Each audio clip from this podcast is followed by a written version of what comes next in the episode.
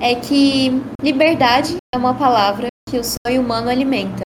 Não há ninguém que explique e ninguém não entenda. Da Cecília Meirelles.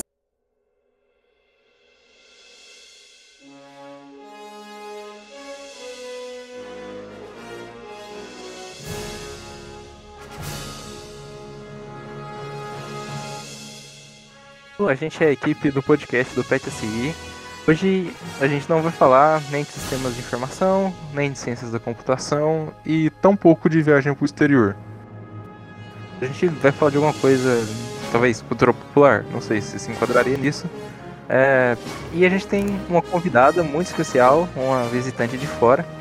Antes da gente apresentar ela, vamos apresentar nossos amigos aqui. É, primeiro eu, eu sou o Lucas Gabriel. Eric, por favor,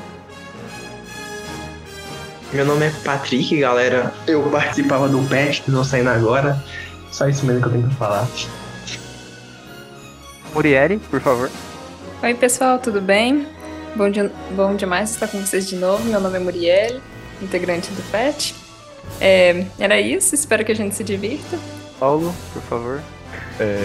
Bom dia, boa tarde, boa noite, pessoal. Estou feliz de estar aqui de novo com vocês. Bora falar com mais uma rodada de conversa. Professor Wendel, é bom ter você aqui de novo, por favor. Olá, galera. Prazer imenso de estar aqui com vocês. Prazer imenso de estar aqui com essa equipe maravilhosa e essa convidada ilustríssima. Bom, agora nossa convidada, ela vem de Goiás, da UFG. Ela faz curso de Engenharia da Computação e ela tem uma filhinha chamada Flora. Nathalie, por favor. Oi, oi pessoal, eu sou a Nathalie, sou aqui goiana do pé rachado.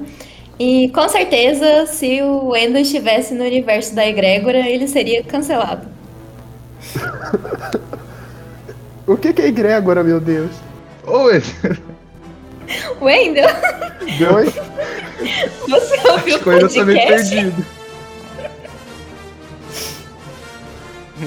Que, que o Wendel aí. Peraí, desculpa, eu me perdi. Se perdeu. Eu me perdi em algum momento aqui.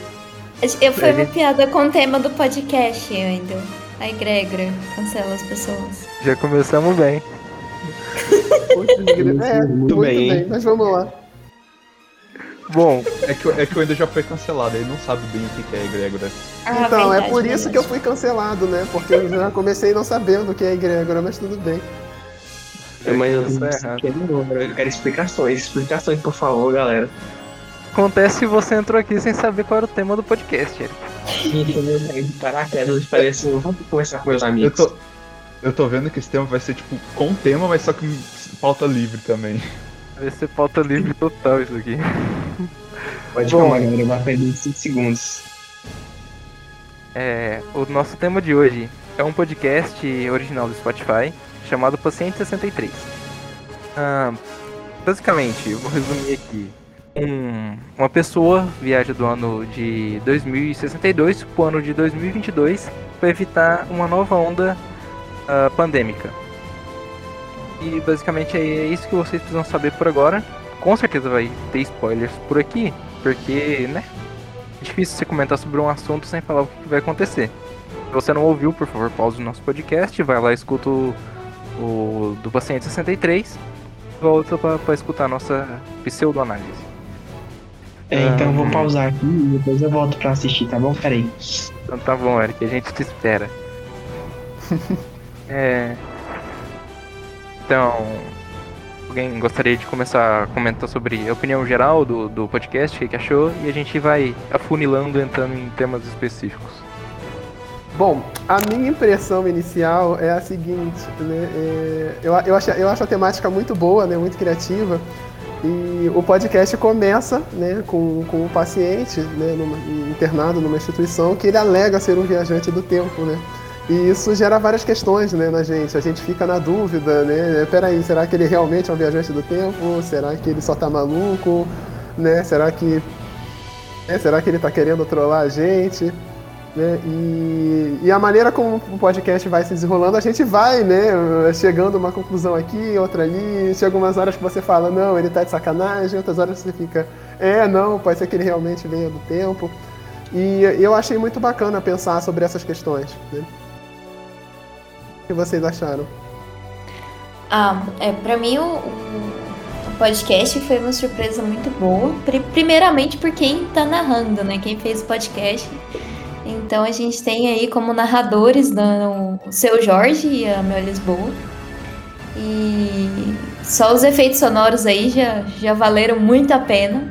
Mas além da história, que é uma história muito presente com o que a gente está vivendo e ao mesmo tempo futurística, né? Então ela tenta fazer algumas previsões do que, que pode acontecer. Essa, essa situação pandêmica e quais seriam as possibilidades de fim de mundo, quais seriam os destinos da tecnologia. E eu acho muito interessante essas análises assim de futuras, né? O que, que é um, um, futuro quase distópico, né? Será que a gente vai ter um futuro mais cyberpunk ou mais Mad Max, né?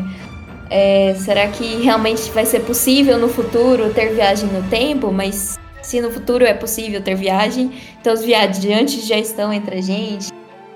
E, então eu gosto bastante dessa temática assim de tecnologias futuras e como é que a sociedade vai se moldando. Eu acho que o podcast faz isso muito bem assim, trazendo, né, que, que seriam suposições de como é que é esse futuro, mas ao mesmo tempo colocando também como suposições, né, como a Ana falou, a gente passa o podcast todo assim, e aí, será que ele tá falando tem base de verdade? Porque é muita coisa, assim, pra gente digerir, ou será que ele é só um maluco que inventou tudo isso aí e, tá só fazendo gracinha? E eu acho que até você chega no último episódio, você ainda não tem muita certeza do que, que tá acontecendo e chegar a uma conclusão sobre esse questionamento. Eu, particularmente, a hora que eu cheguei no último episódio, eu ainda não tinha certeza se ele tava divagando ou se ele era louco, sabe? Uma coisa.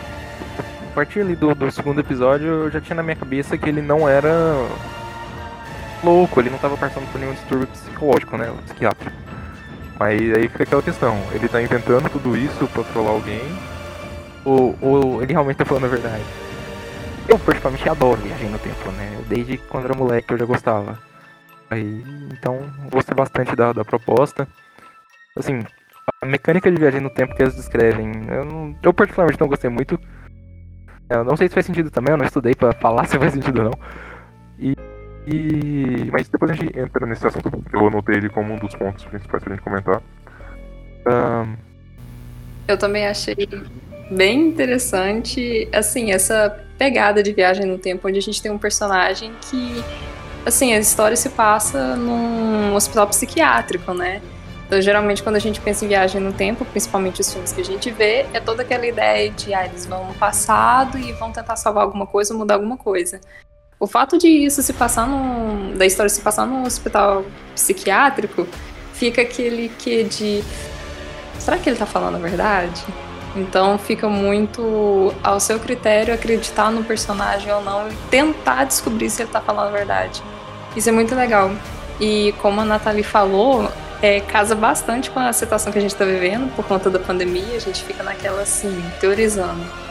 Como vai ser quando isso acabar? Né? E como que o mundo vai estar depois disso? Como que. Quantas coisas vão mudar? Então, isso é bem interessante acho que também o questionamento de se isso vai acabar, né? A gente tem a ideia de, ah, quando a pandemia acabar, eu vou topar sair nos rolê. Mas, peraí, será que vai acabar? Será que a gente vai ter um momento sem pandemia, sem risco de contágio? Ou será que, que vai crescer, que vai ter novas cepas, ou que vem outros vírus, enfim. É, o, o, podcast ele faz isso muito bem, plantando tipo, várias dúvidas na nossa cabeça.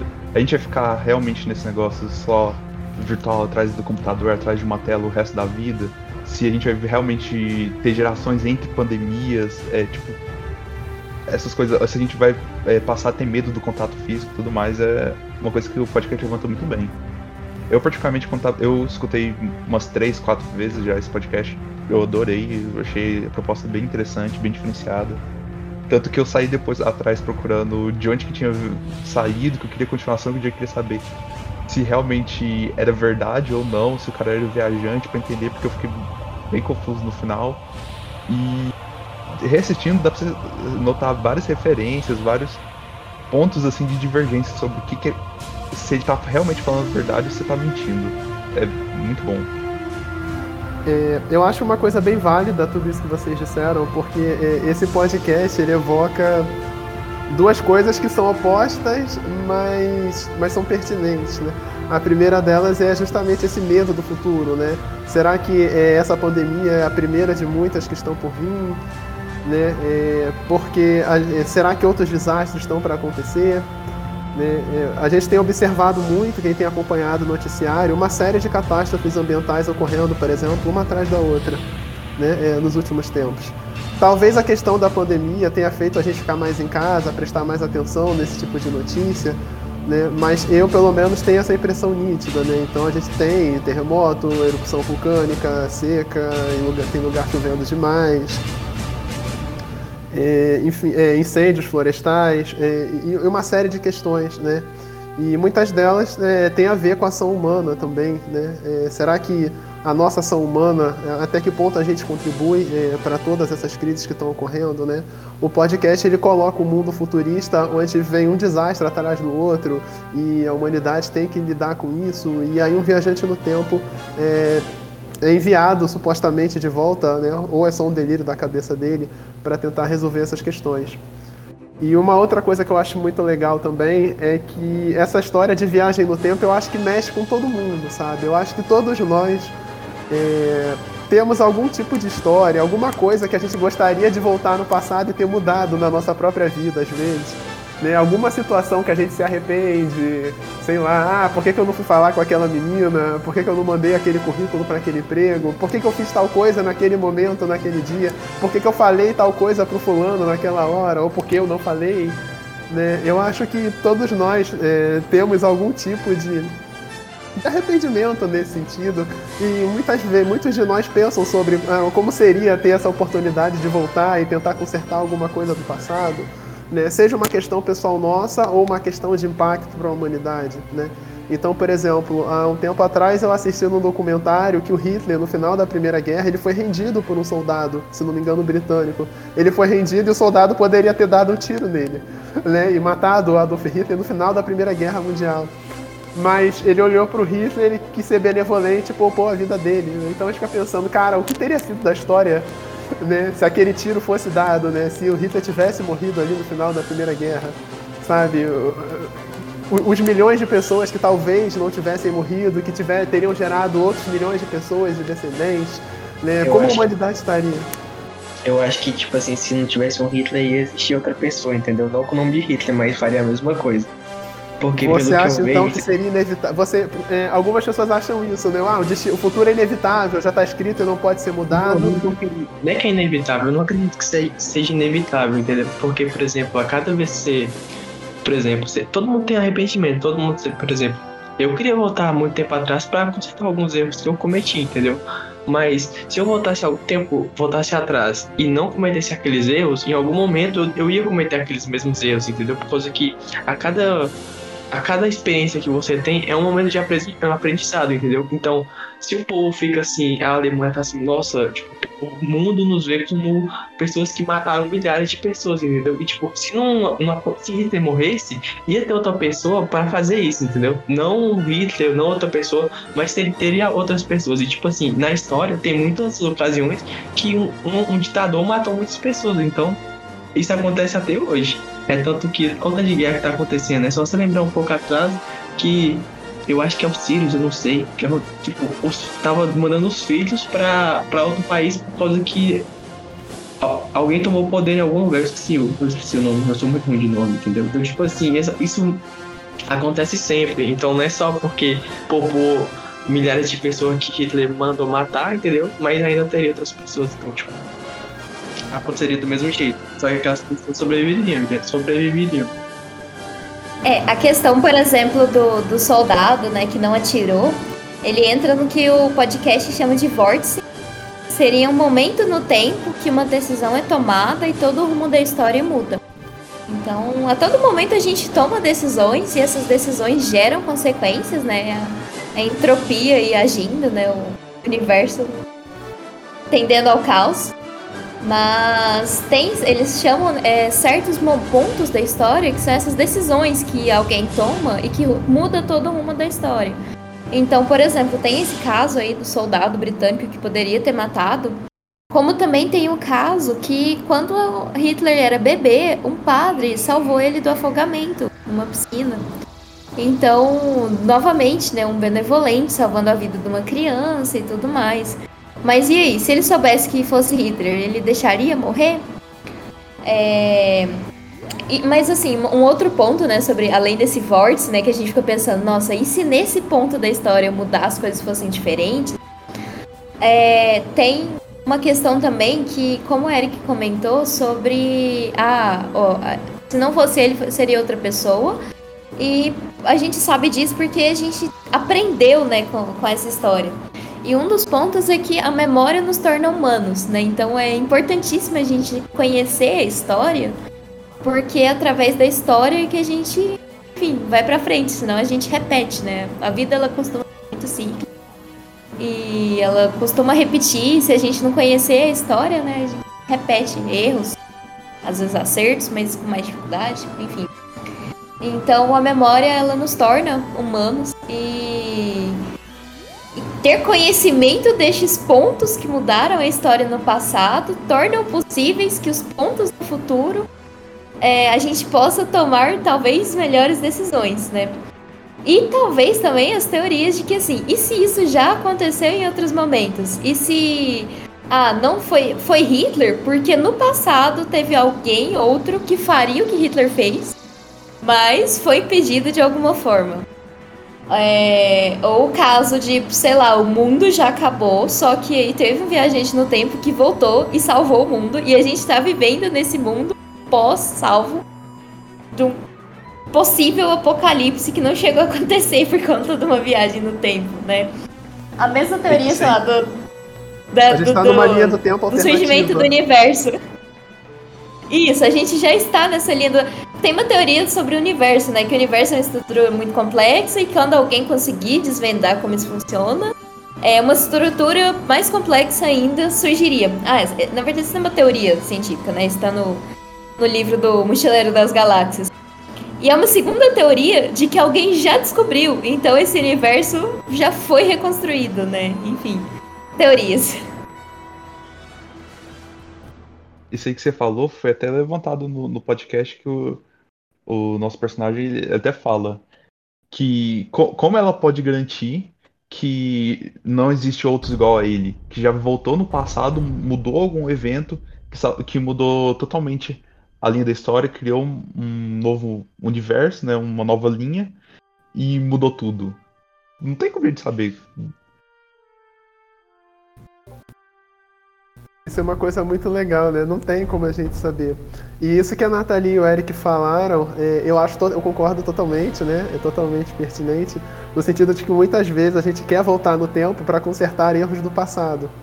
Mas a gente quer voltar no tempo para agir no passado com a cabeça que a gente tem hoje no presente. Só que a cabeça que você tem hoje no presente, ela foi moldada em parte também por causa desses erros do passado. Então, é, parte de você saber que aquilo no passado foi um erro foi, é porque você passou por aquilo. E se você mudasse e não passasse por aquilo, você não seria a mesma pessoa. Talvez você não tivesse o mesmo grau de maturidade, né? É, foi o que eu percebi no discurso do Eric e da Nathalie, né? É, então, é, talvez se não... Desculpa, Eric. Pode falar. Não, pode continuar. Eu pensei que você tinha só terminado. Pode continuar. Vai lá, Eric. Pode falar. Desculpa por atrapalhar, eu pensei que você tinha encerrado. É, eu tava. Eu, semana passada eu, eu tava assistindo Vingadores, né? Ultimato lá. Aí você sabe que tipo, eles falam sobre viagem no tempo, né? E uma coisa que eu achei engraçado foi tipo que o Hulk tava explicando pro, pro Homem-Formiga e o outro personagem que eu esqueci o nome, como funcionava de verdade a viagem no tempo. Por exemplo, a maioria dos filmes é o quê? Eu vou ao passado, mudo. Eu mudo o passado lá de boa, e quando eu volto pro futuro, eu fico transformado, entendeu? Porque, tipo assim, eu fui lá e voltei, então quer dizer que eu mudei o que eu queria. Eu, tipo, eu consegui as ações, eu consegui os resultados da ação que eu queria. Então, tipo assim, aí o Hulk tava explicando que não funciona desse jeito. Por que não funciona desse jeito? Porque você vai pro passado, beleza, então quer dizer que o futuro seu se tornou seu passado. E o futuro, e aquele lugar que você tá lá, tornou seu presente. Mesmo que você mudar lá, mesmo que você mudar lá e for pro futuro e for pro futuro de novo, você não vai sofrer, não vai ter, tipo, o resultado daquela mudança que você fez.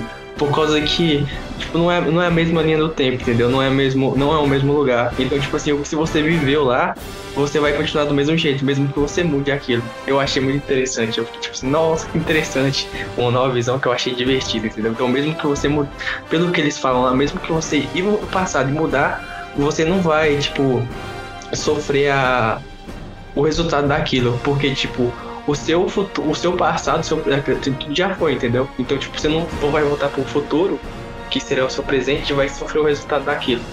Eu achei muito interessante. Não sei se deu o que eu falei. Acho que até o próprio. Sim, o próprio podcast também fala, a história comenta um pouco, mas eles colocam, na verdade, como uma linha temporal. Então, se você muda alguma coisa no passado, cria-se uma nova linha temporal.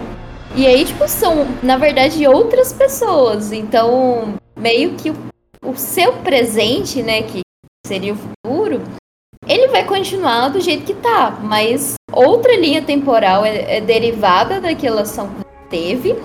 E aí as pessoas dessa linha temporal não vão sofrer as consequências daquilo que você evitou. Mas você volta, se for possível, né? No caso lá não é possível ele voltar, é uma viagem única. Mas se fosse possível, ele ainda continuaria vivendo da mesma forma, porque na verdade a mudança dele fez criar ali uma, uma nova galho de árvore, né? Antes da gente afundar o pé na jaca e começar a devagar sobre viagem no tempo de verdade, embora a gente já tenha feito isso, vamos falar um pouquinho aqui de algo que tange a gente de certa forma. Uh, no podcast, no dia 23 de 10 de 2053, acontece um evento. Hum, eu vou. não lembro o nome que eles dão no podcast, mas eu vou apelidar de Grande Apagão. Que basicamente um vírus, um worm, ou acredito que se parece mais com o Orme, né? Que ele vai pulando de máquina em máquina. Ele... É grande remoção. Ah, grande remoção, perfeito. É, ele agora uma inteligência artificial para apagar dados duplicados ou não, não pertinentes, né? Dados que não tinham significado para a humanidade de maneira geral. E ele sai do controle e começa a achar que tudo que a humanidade construiu de tecnologia é depreciado, duplicado ou sem sentido. Então ele vai pulando de máquina em máquina pela internet e apagando tudo. Todo o conhecimento computacional da humanidade some. Uh, primeira coisa, quão possível isso é hoje em dia? Porque a gente tem servidores de backup, a gente tem coisas armazenadas fora da nuvem, né? A gente tem sistema de antivírus, firewall, essas coisas. É, quão possível isso é, na opinião de vocês? E em relação à inteligência artificial, eh, seria possível construir uma inteligência artificial consiga avaliar se um dado é pertinente ou duplicado para poder eliminá-lo? Bom, eu dou minha opinião no final. Então, é, primeiro eu vou começar sobre a questão de construir né, essa IA para avaliar. Eu vejo que isso vai assim é, ser necessário pouquíssimo tempo. Porque a gente está produzindo muito dado. A gente brinca de falar de lixo eletrônico, né? Ou, enfim, de lixos em afins que a gente, o ser humano, cria. Mas a gente. Eu, eu vejo pouca discussão sobre o lixo virtual, o lixo de dados que produz. Então, a gente tira muita foto o tempo inteiro. Posta nas redes sociais ou fica nos, enfim, nos aparelhos. E a gente gera dado o tempo inteiro. Então, a qualquer site que a gente entra, ele vai lá pedir para coletar, coletar seus cookies, né? Enfim, para te rastrear. E isso é dado e mais dado, mais dado que a gente vai gerando o tempo todo. A gente está evoluindo aí no, no, nos modelos de armazenamento de dados, até alguma experi algumas experiências para fazer o um armazenamento de dados em materiais orgânicos, como o fio de cabelo, né? Tem uma série que utiliza, tipo, o, o data center principal é tipo uma concha que cabe zilhões de informações. Mas é, vai ser necessário que talvez chegue um momento que não adianta a gente expandir o armazenamento. É necessário destralhar, né? Apagar o que é excesso, o que é lixo. Então, hoje eu sinto muita necessidade disso, de algum programa assim no meu computador que vai avaliar e encontrar às vezes arquivo duplicado, mas que não está com o mesmo nome, mas tem as mesmas propriedades. Porque não cabe mais em 1 tera a quantidade de fotos que eu tenho da minha filha, por exemplo. Mas também não cabe a ele avaliar o que, que não é bom e o que, que não é. Só que assim, a gente já tem algo começando com isso, por exemplo, o Google Fotos, ele já faz algumas sugestões de, de arquivos que podem ser excluídos, ou que você acessa pouco, ou que ele acha que a imagem não ficou boa, ou que é, sei lá, um print, algo assim. É, então a gente está começando a caminhar com isso e eu acho que isso vai ser necessário em pouquíssimo tempo. Agora, assim, a questão de que isso pode é, perder, né? A, a, gente perder o controle, ele resolver apagar tudo, considerando que a gente é, nem tudo estaria nele. Eu acho que é uma questão de unificação. É, hoje a gente fala, né, que a urna eletrônica ela é confiável porque ela não está conectada à internet. Então não dá para hackear se você não tem acesso, a não ser que você pegue ela, literalmente, né? Mas não dá para você acessar remotamente. Então, questões que estão offline, que não estão conectadas na internet, são bem mais confiáveis, né? Dispositivos, sei lá, um, HD externo. O GitHub também, ele tipo, construiu mega data center, se eu não me engano, no, no Alasca, tipo, algo assim, para armazenar repositórios aleatórios pelo mundo para caso haja uma perca eletrônica mesmo, né? Tipo, tem isso debaixo da neve. Então, esses materiais que não estão conectados na internet, eu acho que dificilmente eles seriam apagados. Mas talvez tendo um monitoramento, tipo, a, a... isso foi conectado e o vírus ter acesso àquilo de alguma forma, aí teria a perca de dados mesmo. Então, uma forma de fugir talvez seja voltar para o offline, né? Pra gente não ter uma nova biblioteca de Alexandria queimando por aí, né? Seria voltar para offline. Mas, enfim, passo a palavra. É bem interessante falar sobre descarte de informação, principalmente agora que a gente está entrando com a Lei Geral de Proteção dos Dados, né, LGPD. Então você começa toda aquela questão assim, é, além da gente gerar muitos dados, tem empresas que coletam os nossos dados, muitas das vezes elas mantêm e fica aquela coisa assim, tá lá, e eles não jogam fora.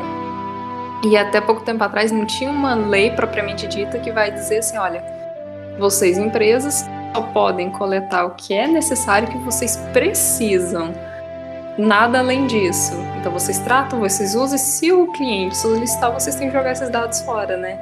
Então é bem interessante falar sobre isso, porque a gente, como você mesma disse, a gente está aumentando a capacidade de armazenamento, mas só agora a gente começou a pensar e falar assim, não, mas peraí, a gente precisa jogar uma, um pouco dessas coisas fora.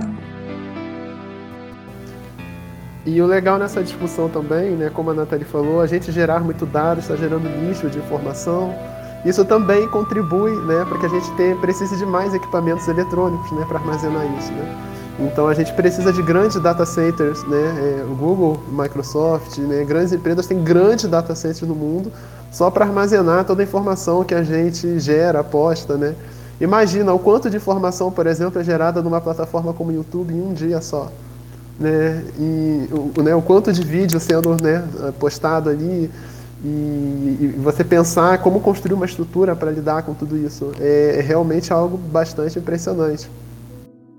Agora, é, essa questão de é, uma inteligência artificial né, que removeu todos os dados eletrônicos, é, a gente talvez esteja um pouquinho longe disso, né, de chegar nesse estágio. Mas a gente, isso pode acabar acontecendo não propriamente por causa de alguma inteligência artificial, mas às vezes por causa de algum desastre né, pode, pode ocorrer algum desastre é, natural ou não que acabe levando a gente para isso. Né? Então, por exemplo, no caso de uma guerra nuclear, a gente né, possivelmente ficaria sem a maioria dos nossos dispositivos eletrônicos. Né? Os pulsos eletromagnéticos gerados ali é, destruiriam as máquinas. Né? Então, há quem acredite, por exemplo, que muitos exércitos têm armas justamente para gerar pulsos eletromagnéticos para destruir a infraestrutura computacional é, dos países adversários. Né? Isso poderia acontecer. E, ah, mas o mundo não vai entrar em outra guerra mundial. Tudo bem, né? A gente ainda tem o Sol. né? é, pode dar uma louca no Sol, enfim, é, e o Sol começar né, é, a, a, ter um comportamento mais irregular com as tempestades solares, né, gerando pulsos eletromagnéticos que interferem nos nossos equipamentos aqui na Terra. Então, se, se ocorrer algum desastre natural nesse aspecto, né, e for um desastre muito catastrófico, algum evento astronômico catastrófico pode realmente é, ter impacto não só sobre a nossa infraestrutura computacional, mas também, por exemplo, sobre a nossa rede de distribuição de eletricidade como um todo, né, e queimar toda a nossa distribuição de eletricidade. Né. E certamente isso levaria a humanidade ao colapso né, a gente não conseguiria sustentar bilhões de pessoas sem eletricidade, por exemplo. Boa parte da humanidade morreria porque a gente não conseguiria produzir alimentos, é, enfim, sustentar né, a própria humanidade em si. Então, essa é uma questão interessante. Né? É, a gente pode chegar nessa situação não necessariamente porque um vírus saiu apagando tudo, mas às vezes por alguma catástrofe que aconteça, ainda que pareça improvável.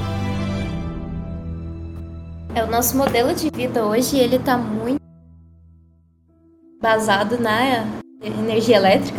A gente fica uma tarde aí, um dia sem, já não sabe mais o que faz da vida. Mas brincadeiras à parte, a gente teve um caso recente no Brasil, do Amapá. Eu acho que foi quase um mês, se eu não me engano, sem energia e a situação ficou caótica, né? Abastecimento de água, de, de alimentos, combustíveis começam a acabar, enfim, é, N questões que são muito necessárias da energia. E a vida para o nosso modelo de vida atual. E como ela comentou sobre catástrofes naturais, né, principalmente sobre o Sol, a gente um, fato interessante é que a gente está em uma das regiões mais vulneráveis do planeta é, para catástrofes em relação à radiação solar. É, tem um fenômeno chamado anomalia magnética do Atlântico Sul, que, tipo, a gente tem a magnetosfera, né? E a magnetosfera é uma camada do campo magnético que protege bastante a gente da, da radiação cósmica. E acontece que a magnetosfera, ela não é necessariamente uniforme. E alguns pontos dela, ela tem bem menos intensidade de, de campo magnético. E esses campos, esses pontos, eles têm uma incidência de radiação bem maior. E, tipo, ele tem um núcleo, é, tipo, a, a, na anomalia magnética, né? Tem um núcleo desse campo que tem uma intensidade menor e que está se expandindo e que está originando outro núcleo. E isso está, tipo, em cima do, do Atlântico Sul aqui, pegando boa parte da América do Sul, é, passando pelo oceano até a, África. E assim, isso já é um problema para satélites que passam por essa região. Então já teve um satélite chinês que passou para essa região, sofreu danos por conta da radiação. Já teve uma, se eu não me engano, na década de 80, um apagão, blackout no Quebec, no Canadá, que não está exatamente no ponto focal, mas que tem nessa parte solar. Então isso é bem possível e a gente está nos pontos mais vulneráveis do planeta para que seja afetado. E ainda tem uma questão também nesse gancho da Nathalie, né, que alguns, alguns cientistas descobriram que a magnetosfera, ela não é, digamos assim, constante. Tipo assim, o polo magnético, né, o norte magnético da Terra coincide com o polo norte, mas é, recentemente descobriu-se que às vezes inverte-se, né, o, o campo magnético da Terra se inverte né, em, a, a, cada, a cada período, né, que não se sabe exatamente é, qual, mas a cada período se inverte. Então, por exemplo, quando ocorrer a próxima inversão, as bússolas todas vão passar a apontar para o sul e não mais para o norte. É, e nesse processo, esse é um processo demorado, não é de um dia para a noite. E durante esse processo, né, é, os polos magnéticos da Terra vão se invertendo é, até que chega um momento em que né, é, eles se invertem completamente, mas chega um momento em que eles vão se anular e do, no meio do processo, né? E nesse momento de anulação a gente estaria sem defesa, né? É, contra a radiação solar. E seria um momento crítico, né? É, para a humanidade. Sem querer causar terror. Esperamos não estar vivo para ver os polos se anularem, porque acho que morrer de uma catástrofe solar. Como eu disse, vou dar minha opinião no final. Uh, eu acho que por enquanto inteligência artificial que vai ficar num data center pulando de máquina em máquina avaliando o que, que tem que ser apagado ou não. É bem a nossa realidade.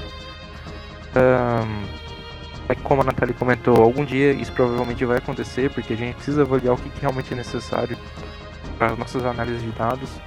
O Muriel comentou que as empresas coletam dados o tempo todo e vai chegar um momento que ela vai ter que descartar E talvez seja interessante avaliar o que vai ser descartado e o que não.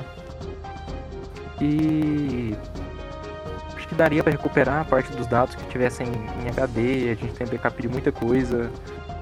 É, a HD no caso tem essa ranhura lá no, no, disco, né? A gente conseguiria ler, porque ele não subscreve, e mesmo se subscrevesse no HD ainda dá para salvar algumas coisas.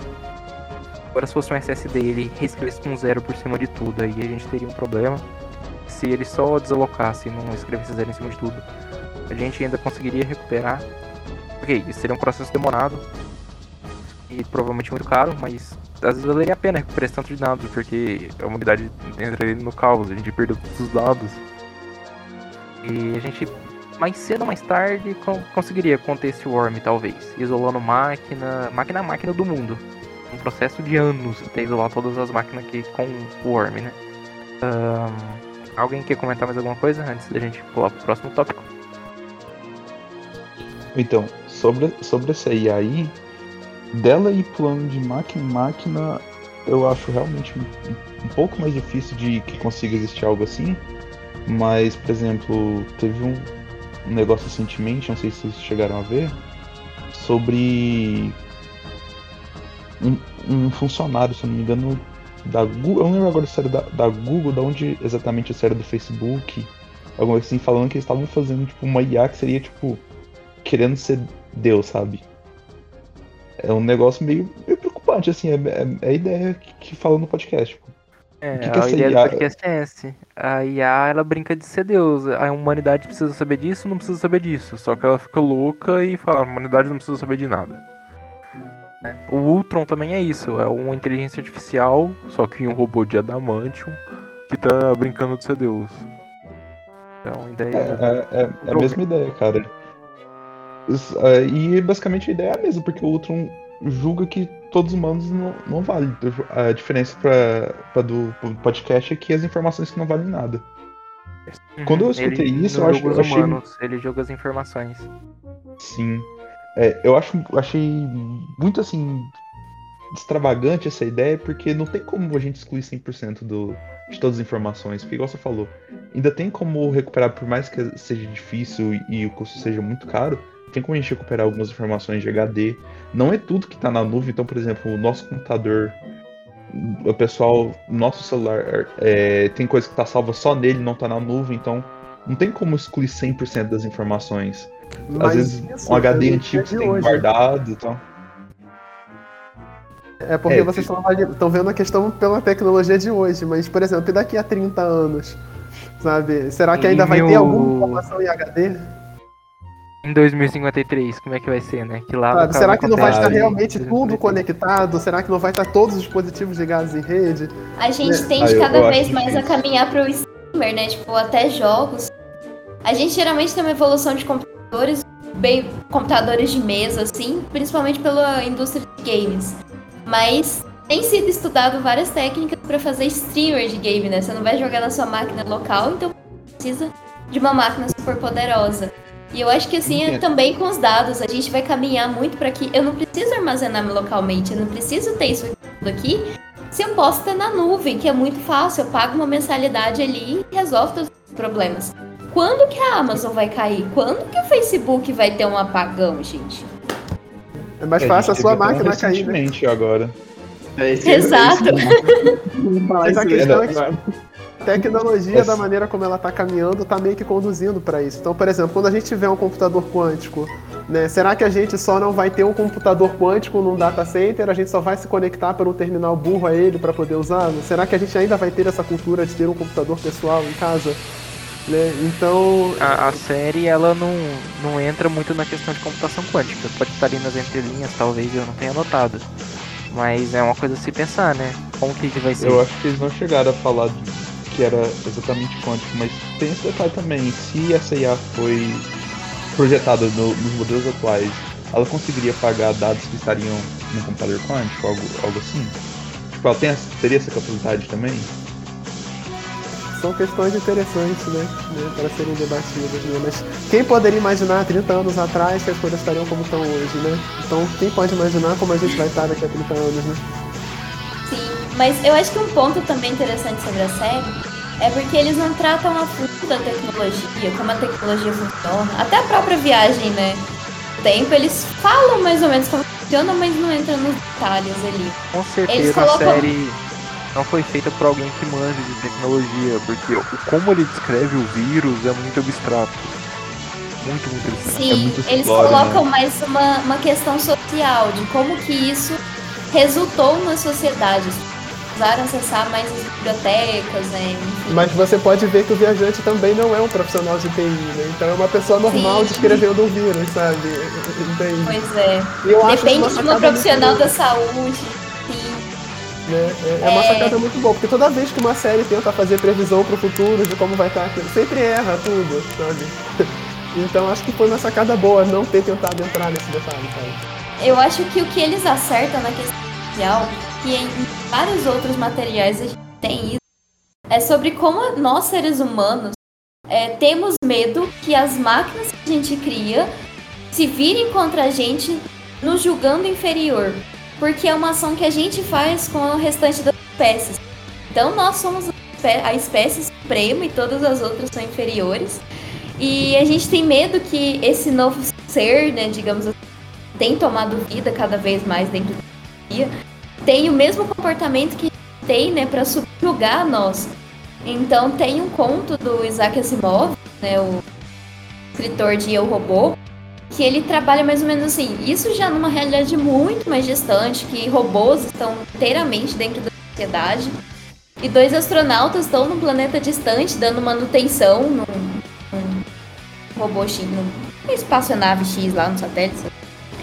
E dado o robô que administra essa nave, de em dado momento tranca esses astronautas na sala e começa a questionar. Não, mas é impossível você ter criado, você ter me criado. Olha sua pele, tanto que é frágil, como a minha estrutura é muito melhor. Olha como eu consigo fazer cálculos mais rápidos. E no final ele chega à conclusão de que o gerador de energia é Deus. Então ele começa a criar a religião dos robôs porque só faz sentido que o gerador de energia tenha criado o robô. O ser humano é um ser muito inferior. Eu acho que a série caminha nesses medos que o ser humano tem de que a gente seja subjugado pelas máquinas que a gente mesmo cria, né? Tal qual a gente faz com as outras espécies e que isso nos extermine, ou extermine a nossa cultura e etc. Outra série que faz isso de certa forma, eu vou ter que admitir que eu não conheço. É, Wallace, me desculpa, não conheço, cara é, Duna, né? Eles vivem num futuro pós-apocalíptico que as máquinas se rebelaram e teve a guerra né, dos humanos com as máquinas e os humanos deixaram a Terra. Né? E o pessoal lá, eles, quando eles criam máquinas, eles não criam máquinas autônomas, né? Como se existia na Terra, como se existiam as máquinas que se rebelaram contra a humanidade. Eles têm um pavor gigantesco de inteligência artificial, máquinas que realizam tarefas sozinhas. Próximo tópico, agora a gente vai brincar um pouco de biólogo, de mãe de Ná, ou sei lá, vamos fazer uma runa nórdica aqui. Vamos chupar o, um possível futuro. Série, aparece uma nova cepa do coronavírus que é apelidada de Pegasus, porque ela tem uma coloração branca e tem. Uh, vou chamar de duas asas, se você é biólogo me perdoe, que lembram duas asas ao redor do vírus. Bom, a opinião de vocês sobre uma nova cepa de maneira geral? Sobre essa cepa utópica, utópica não, distópica apresentada por vocês? Sair do campo da, da, da tecnologia é difícil. Mas é, eu acho bem possível. A gente tem acompanhado alguns noticiários falando, por exemplo, de, dos descongelamento né, dos polos gelo. E que tem novos vírus e outras doenças antigas têm ressurgido justamente pelo descongelamento de coisas que estavam ali. É, cada vez mais a gente está chegando mais perto do limite da natureza, tendo mais contato com animais silvestres. Então, inicialmente, o que a gente tem de informação até agora é de que o coronavírus ele veio né, dos morcegos e então, é um vírus já comum em morcegos e macacos e que de algum momento ele pulou para a espécie humana. Então, assim, novos vírus, novas bactérias, eles vão ser constantes, eu acredito, no nosso futuro, assim, a gente vai ter que entender e vai ter que entender como se proteger, como lidar com isso. E claro que as mutações, né? Algo também que a gente já vive, a gente tá vendo, né? A questão da, das cepas aí, cada vez, já completando o alfabeto, né? Quase. Delta e afins. Mas é, a questão é que a humanidade está expandindo né, os seus limites de contatos, tá, tá modificando o planeta que vive, e isso invariavelmente vai trazer resposta, né? Vai trazer consequências. Então, para mim é bem provável, assim, a colocação da série do, do, do surgimento do Pegasus. Não necessariamente com asas ou formato de asas, mas um vírus semelhante e altamente contagioso, bem mais do que o Covid. E também tem uma questão importante, né, que muitas pessoas, apesar da gente estar no século XXI, apesar de todos os avanços é, científicos, educacionais, da informação que é distribuída, ainda assim muitas pessoas não acreditam, por exemplo, na importância de se tomar uma vacina, né? Então tem muitas pessoas que estão se recusando deliberadamente a tomar né, é, a vacina da Covid, por exemplo, e outras vacinas também. Né? O, o movimento anti-vacina ele ganhou força recentemente. Então, por conta disso, é, isso favorece né, o surgimento de cepas. Né, é, o vírus acaba infectando alguém, sofre com uma pequena mutação, e aí o vírus mutado depois sofre uma outra mutação em uma outra pessoa, e assim vai acumulando mutações que podem é, acabar dando, né, é, digamos assim, uma habilidade a ele maior em termos de ou de infectar mais, ou de ser mais mortífero, ou de causar mais danos nesse aspecto. Né? Então, eu também acho possível né, é, especialmente também, né, dado, é, primeiro, a dificuldade de se vacinar a população inteira, e segundo, mesmo tendo vacina para a população inteira, ainda tem pessoas, por exemplo, que se recusam a tomar, né, porque não acreditam é, na importância de tomar a vacina. E sobre esse ponto de vacina, talvez a gente tenha uma rotina de né, porque a velocidade de mutação do vírus não necessariamente acompanha a nossa velocidade de estudo, entender como ele funciona enfim, temos caso agora, né, de, de aplicação de terceira dose, pode ser necessária justamente pela velocidade das ações. Então a série traz, né, comenta que o personagem principal é da geração EP, que seria entre pandemia. E então possivelmente a gente pode ter uma rotina de abre, fecha, vacina, abre de novo, fecha tudo de novo e talvez isso mude muito, né, o nosso comportamento social daqui para frente. É, então, eu concordo com vocês. O Pegasus ele foi criado para ser distópico e ele faz esse papel muito bem, né? Mas ele tem aquele papel social que é óbvio, né, velho? A gente tá no meio de uma pandemia, tem variante saindo aí direto, né? A Delta agora tava perigosa pra caramba. E tem outras doenças surgindo. O coronavírus não é a primeira. A gente teve H1N1 em 2009, 2010, eu não me lembro. E a gente vai ter outras no futuro, velho. Não dá pra saber o que, que vai acontecer daqui pra frente. O Endo comentou uma coisa importante na relação das vacinas, né? Agora eu não lembro em qual. Antes da criação das vacinas, o pessoal já, já tentava meio que. algum paliativo, né? Porque perceberam-se que algumas doenças só se pegavam uma vez na vida então tentava-se fazer as pessoas mais fortes terem contato com a quantidade menor de, de, de vírus, para ver se eles criaram uma resistência. E isso resultou em muita morte até a criação da vacina propriamente dita. Né? A série. A série não. A Horrible Story, é, Deu uma louca na história, passava na, na TV Escola, mostrou um pouco disso uma vez. Uh, e, cara, não, não dá pra saber para onde que o coronavírus vai daqui pra frente também, né? Porque se surgir uma variante nova amanhã e a gente tiver que fechar tudo de novo, porque a gente perdeu o controle e ela tem resistência à vacina atual. É, os anticorpos que a gente desenvolveu com as duas, ou com uma dose só, ou com três doses que a gente tomou, não, não vão funcionar para essa nova cepa. Então, assim, não dá pra gente esperar muita coisa a, a vacina da H1N1 que a gente tomou todo ano até hoje, né? É, quem tem comorbidade pelo menos toma todo ano até hoje. Como a gripe, a variabilidade dela é mais ou menos essa, eu não, agora não me lembro certo, 10 meses, 9 meses, então dá pra você tomar uma dose por ano e você tá GG. Agora e o coronavírus, que, que tipo assim, três meses surge uma nova, dois meses surge uma nova. Como que a gente vai lidar com isso, né? Uma situação bem mais complicada do que a gente teve antes. Agora a gente vai entrar no tema que a Natália comentou no, no começo. Uh, em algum momento que eu não anotei a data nas minhas anotações, é um tipo de tribunal da internet surge e começam a avaliar o comportamento das pessoas.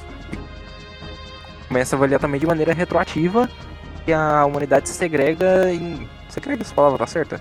Em duas comunidades, né? Uma comunidade dos cancelados, que eles seriam uma subclasse, e uma comunidade que estaria acima na, na pirâmide hierárquica do, dos seres humanos, que seriam os não cancelados. E eu queria saber qual é a opinião de vocês sobre esse acontecimento na série e, obviamente, na vida real, já que a gente vê um movimento um tanto controverso nas redes sociais e a cultura do medo que, que surge na série.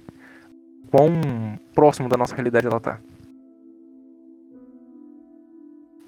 Isso tá me lembrando muito da questão da polarização, não sei se vocês já ouviram falar, e as mídias sociais e sites como o YouTube e tantos outros têm causado.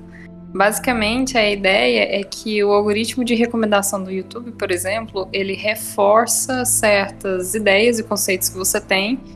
Então, você tem aquela tendência em acreditar numa ideia, seguir nela e não ver o outro lado da história.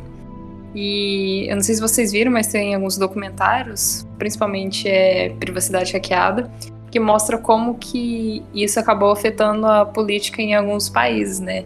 Dividindo entre entre dois lados, né? E cada vez mais as pessoas estavam ficando menos é, mais intolerantes, né? E não querendo nem tentar escutar umas às outras, né? Então, assim, pensando nisso, a gente fica fica a gente fica observando que tá muito próximo do que o que a gente tá vivendo, infelizmente.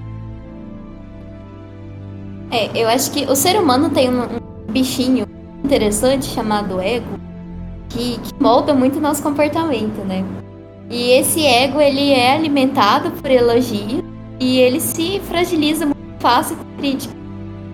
Então, como a Murielle comentou, as redes sociais elas se aproveitam desse ponto bem interessante do ser humano e inflam esse ego, né? Ele alimenta ao máximo, então você julga a sua opinião a mais importante e racional e única válida possível, e qualquer coisa que corte do que você pensa é inferior. Ao mesmo tempo que você busca pessoas que pensem né, de forma semelhante com você e espera muito que elas validem a sua opinião. Então, é, a gente se importa muito com a imagem que a gente passa para os outros, né? A gente se importa muito com opinião dos outros sobre a gente, e isso molda nosso, muito o nosso comportamento social. E, e as redes sociais, elas se alimentam muito. Hoje a gente tem né, a questão da cultura do cancelamento, que, enfim, não, é, você fala algo que não deveria, você vai ser cancelado. E como a própria série traz, ela começa de forma bem interessante, né, para para sair com os ismos. Então, no futuro não existe mais, é, enfim, mulher, não tem discriminação contra mulheres, não tem machismo, não tem racismo, não tem homofobia. E que em algum momento isso acaba, esse julgamento, nesse né, tribunal do julgamento, acaba saindo do controle. É, acho que hoje, fazendo um paralelo com a nossa realidade hoje, a gente tem algo que eu acho bem legal, mas que eu acho que isso é muito positivo. É, por exemplo, o Reclame Aqui. O Reclame Aqui, eu acho que ele é um sistema brasileiro que funciona muito bem, porque ele é embasado na opinião e obriga a moldar um comportamento de forma positiva. Em resumo, o Reclame Aqui é um portal que você pode postar uma avaliação sua, né, sobre determinado atendimento determinado produto de uma empresa. Geralmente quando você tem um problema, então você vai lá e fala, ó, oh, tive esse problema, a empresa não solucionou e etc. E isso que começou de maneira assim muito orgânica, né, hoje tem um peso gigantesco. Então, muitas vezes a decisão de compra vai ser pautada pela nota que a empresa tem no Reclame Aqui. Você saber se aquele novo site de compra, aquele novo marketplace é confiável, é pela quantidade de avaliações positivas, né, de problemas resolvidos no Reclame Aqui. E se você tem uma nota negativa, você vai ter um cancelamento dos seus produtos online. Claro que ainda assim não são proporções que a série traz, mas isso já é um pouquinho né, do que a cultura do cancelamento é, gera. Hoje também eu vejo a gente muito dependente de comentários, então eu, por exemplo, sempre que vou fazer uma compra online, eu vou pesquisar comentários e, e ver a opinião das pessoas sobre aquilo, às vezes antes mesmo de olhar especificações técnicas. E eu não recomendo, não, não falo isso como uma boa prática, né? Aprendam mais sobre o seu produto do que o que, é que as pessoas acham sobre aquilo. Mas a gente se importa muito com a opinião dos outros. Então, isso também é um reflexo social que eu acho que cai dentro da tecnologia e que a gente já vive um pouco e a série só expande até onde isso pode ir, né? Então a egrégora é esse tribunal que vai julgar todo mundo pelos seus suas métricas e você passa a ter medo e você passa a agir de forma moldada para caber na, na, na, validação da egrégora, né? Então, acho que a gente começa a ter um pouco sobre isso de forma meio quase que democrática, mas de forma ampla. Mas se isso começa a ser centralizado, utilizando de recursos como anonimato que a internet traz, é, pode se expandir mesmo para o que a série sugere, né, que vai acontecer. A série, inclusive, ela sugere que algumas pessoas elas chegaram a se matar, tirar a própria vida, porque elas fizeram uma coisa que a cabeça delas podia ser ínfima, mas elas acharam que seriam canceladas ali que a vida delas ia acabar. Elas iam para subclasse ali da sociedade e nunca mais ia voltar. É, isso levanta uma questão de superpoliciamento, né? Às vezes a gente fica naquela, ah, meu Deus, falo isso, não falo, né? O que, que vão pensar, não sei o que. Eu acho que a série coloca isso, né? É, é, é positivo, a gente está está numa onda em que a gente realmente deve se preocupar com o efeito das coisas que a gente fala, né? Essa questão do politicamente correto é importante, mas é, pode ser, é, a série fala de uma situação extrema, né? Que todo mundo está super se ultra policiando e tudo e tem uma outra questão nisso também, né, que é importante a gente evoluir e a gente é, tentar se tornar uma sociedade mais justa, igualitária e evitar preconceitos e racismos né, e, de, né, de vários tipos. Mas até que ponto isso deve vir forçado, né? Até que ponto ah, tem um sistema que te cancela, ah, então todo mundo né, deixou de ser racista, mas é porque tem um sistema que cancela, não exatamente porque é, isso partiu do coração das pessoas, né? Então, é, até que ponto é sustentável isso, né? Até que ponto a gente realmente não precisa que as pessoas entendam é, que é importante a gente abandonar determinadas práticas e ter uma sociedade mais justa, ao invés da gente ter um sistema que, que esteja tentando obrigar as pessoas a fazer isso à força, mas que lá dentro do coração delas as pessoas ainda continuam com velhas ideias e preconceitos, né? Sobre isso que você falou aí, Ana, tipo assim, de as pessoas mudarem o que o, tipo, o coração delas, eu acho que é meio difícil isso acontecer, entendeu? Porque, tipo. É, tem, tem muitas pessoas. Muito, tem muitas pessoas boas no mundo, entendeu? Tem muitas pessoas boas no mundo, mas também tem muitas pessoas ruins, no sentido, tipo, que pregam ideias muito assim problemáticas, entendeu? Então, tipo assim, você falar para essas pessoas não ensinarem seus filhos que estão o tempo todo lá convivendo com eles, então isso é meio complicado, entendeu? Pra isso dar certo, deveria ser tipo autoritário no sentido de você não, você tem que ensinar seu filho a ser uma pessoa que respeita todo mundo, mas você fazendo isso, o que você vai fazer? Mas você respeita todo mundo, mas você está me, me impedindo de ser livre, é tipo isso, entendeu? Isso é uma coisa meio, meio contraditória, então eu acho que isso não daria certo. Eu acho que seria ter que ser nessa parte mesmo de lei. Porque se esperar a boa vontade de todo mundo, isso não, isso não é uma coisa boa. O ser humano é uma pessoa egoísta, tipo, logicamente tem ideias, todo mundo, tipo, tem pessoas boas, todo mundo, até as pessoas boas, entendeu? São egoístas às vezes. Então, tipo, se não tem uma regra, não tem uma lei, não tem uma coisa que, tipo, deixa todo mundo igual, é. dá, dá errado. é meu jeito, tipo assim, todas as pessoas são egoístas, e principalmente aquelas pessoas que estão no poder. As pessoas que estão no poder ganham milhões e falam assim, cara, eu tô ganhando meu dinheiro, você acha que eu vou fazer alguma coisa, eu vou tentar contribuir, eu vou tentar melhorar a fome no mundo, eu vou tentar fazer isso. Então, eu tô ganhando meu dinheiro pra quê? Logicamente tem pessoas desse, desse jeito, né? Que, tipo assim, pensam, mas até essas pessoas têm algumas ideias assim, egoístas. Então, tipo assim, você esperar que saia um ser humano que já tem tudo, que já ganha tudo, que já, tem, já é beneficiado tudo, alguma coisa é meio complicado, entendeu? Minha, minha eu entendo o seu ponto. Você está querendo eh, reforçar é, a importância de realmente nós termos leis que impeçam né, determinados comportamentos. Né? Claro que nós realmente devemos ter. Mas é, mais do que ter leis, é importante a gente ter a consciência, né? É, é isso que eu estou chamando a atenção também. Então nós precisamos da lei e da consciência. A questão é que às vezes a gente olha para a humanidade e realmente se sente desesperançoso. Mas se a gente parar para pensar, nós conseguimos evoluir como humanidade. Então há 500 anos atrás, por exemplo, as ideias que imperavam é, eram bem piores né, do, que, do que nós temos hoje. Né? Então, o que a gente tinha de racismo, né, tinha escravidão, né, a gente tinha mulheres sendo queimadas, né, é, enfim, as ideias científicas em alguns lugares não podiam circular livremente. Então, assim, a gente anda devagar, mas anda, sabe? A gente gostaria que andasse mais rápido, né? Eu entendo, a sua frustração é essa, né? A gente, a gente Acho que mais rápido. Essa questão foi debatida há um tempo atrás, pelo, por exemplo, por filósofos como Rousseau, que já falava que para ele o homem nasce bom e a sociedade o corrompe, né? Então, por natureza, o homem seria bom. Inicialmente a gente vai aprendendo, né, a, a, a malandragem da vida. E, e a questão do policiamento é uma questão também que a gente vive muito hoje em dia, né? Principalmente sobre a liberdade. Então, como o Endon falou agora, né, sobre a questão das vacinas, muita gente aí no movimento anti-vacina pregando e falando não sei o que.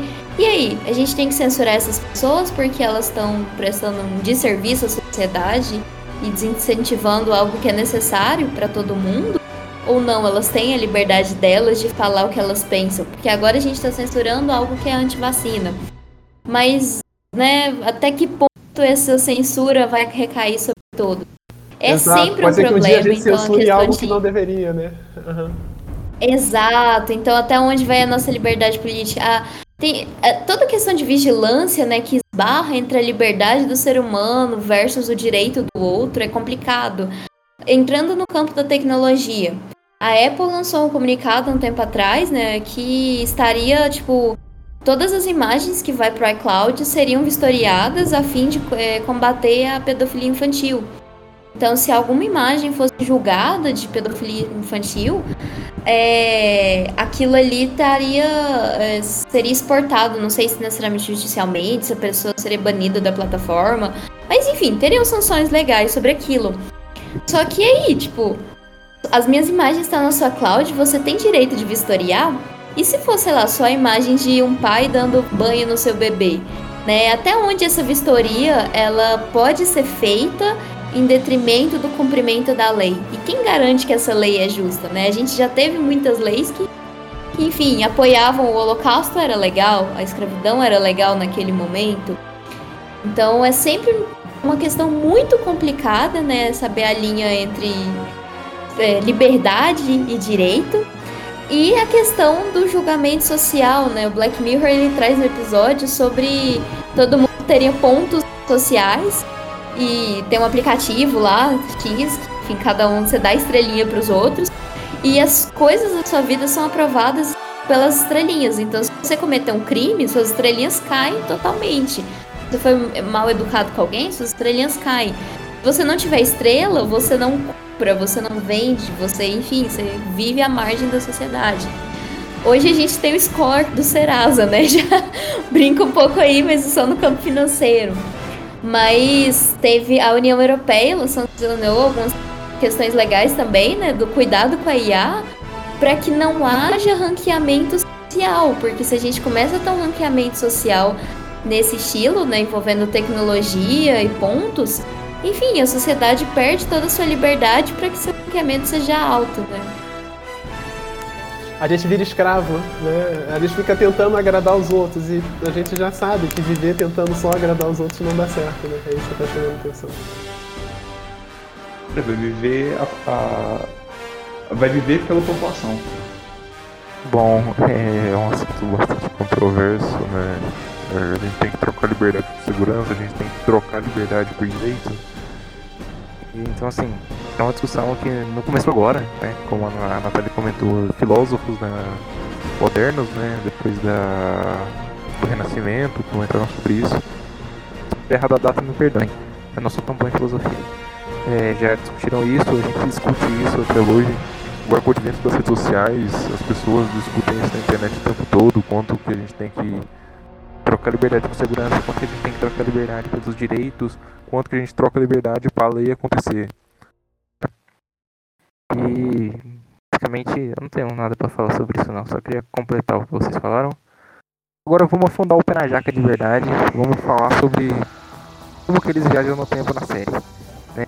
Basicamente eles utilizam campos gravitacionais lá, é, um, é uma teoria bastante confusa. Que eles manipulam a, a gravidade para poder se deslocar no espaço-tempo, né? Basicamente para ir para o futuro. É a teoria que ah, o pessoal já conhece, viaja acima da velocidade da luz, se o tempo passa mais devagar dentro da nave, você vai para o futuro. Enfim.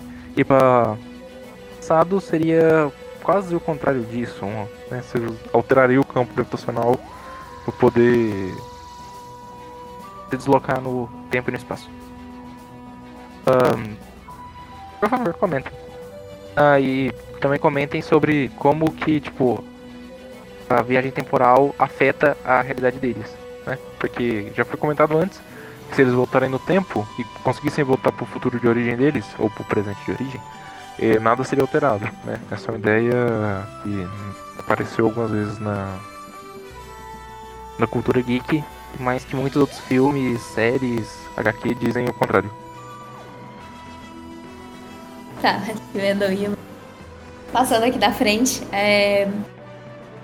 eu não, não tenho tanto a acrescentar assim, não tanto consumir tantas obras viagem no tempo. Mas uma que fala um pouquinho mais assim, mais levado para o embasamento científico sobre a questão né, da gravidade, como ela está diretamente linkada, né? Einstein trouxe né, sobre como tempo e espaço estão conectados e quando você molda a gravidade, você molda a questão do tempo. E tem um filme que eu acho que é excelente, melhores filmes lançados tempos, que é Interestelar. E ele trabalha uma questão do tempo, né? Então, um astronauta acaba determinada missão justamente para evitar o fim do mundo e o mundo já não anda nos melhores momentos. Sai em sua missão e nessa missão ele acaba viajando por N planetas, mas passa perto de planetas com gravidades muito maiores que a Terra e também buracos negros. E essa proximidade da gravidade, é, a cada minuto ali eram sete horas, sete anos, enfim, no, na Terra. E quando ele viajou, ele tinha uma filha criança é, determinado momento, essa filha já tinha a mesma idade que ele. Quando ele volta para a Terra, a filha dele está mais velha do que ele. Então eles mostram ali uma possibilidade, né, de como seria possível viajar no tempo, mas que só é possível viajar para frente. Tem alguma outra teoria científica, não tenho certo nome de quem desenvolveu, de que não é possível a gente viajar para trás por conta da entropia. Então, voltar para o passado quer dizer reverter a entropia, é voltar as coisas ao estado de menor caos. E como a entropia não é reversível, então a gente não queria voltar para o passado. Tem um filme que trabalha sobre isso também, recomendo é bem interessante, chama Tenet. É, e, e, brincando com essa possibilidade né, de voltar revertendo a entropia. É, mas essa questão do modelo de viagem temporal que eles apresentam, ela caminha até um pouco sobre ignorando essa cientificamente a gente acredita que a gente consegue viajar para frente. E se viajar para frente significa nosso tempo passou mais devagar do que dos outros, né? Nossa marcação tá diferente. Mas que cientificamente até o momento a gente acha que não dá para voltar para trás. Mas o modelo de viagem temporal que eles apresentam é até caminhando um pouco na questão de multiverso, né? Outra série aí que, que trabalha nesse ponto é Dark. Então, por reverter, você cria multiversos. Esses multiversos estão atrelados entre si. Um ponto muito interessante que eu acho sobre isso é que as pessoas existem nesses multiversos da mesma forma que são, mas assumindo papéis diferentes. Então, no Paciente 63, a gente, o personagem principal, né, tem contato lá com a doutora Elisa, não me engano o nome dele é Pedro e a doutora é Elisa, né? E, e ali eles são paciente e psiquiatra. Na, no futuro, eles são marido e esposa, ele é, ela é médica, ele acho que engenheiro agrônomo, algo assim. Em outra realidade, que seria o final, né? Dando spoiler aí da, da série. Então, por favor, assistam. Tem spoiler. Mas que eles se encontram possivelmente em outra realidade. Ele é delegado e ela está sendo investigada. E eles colocam que o multiverso ali, ele se assume as mesmas pessoas.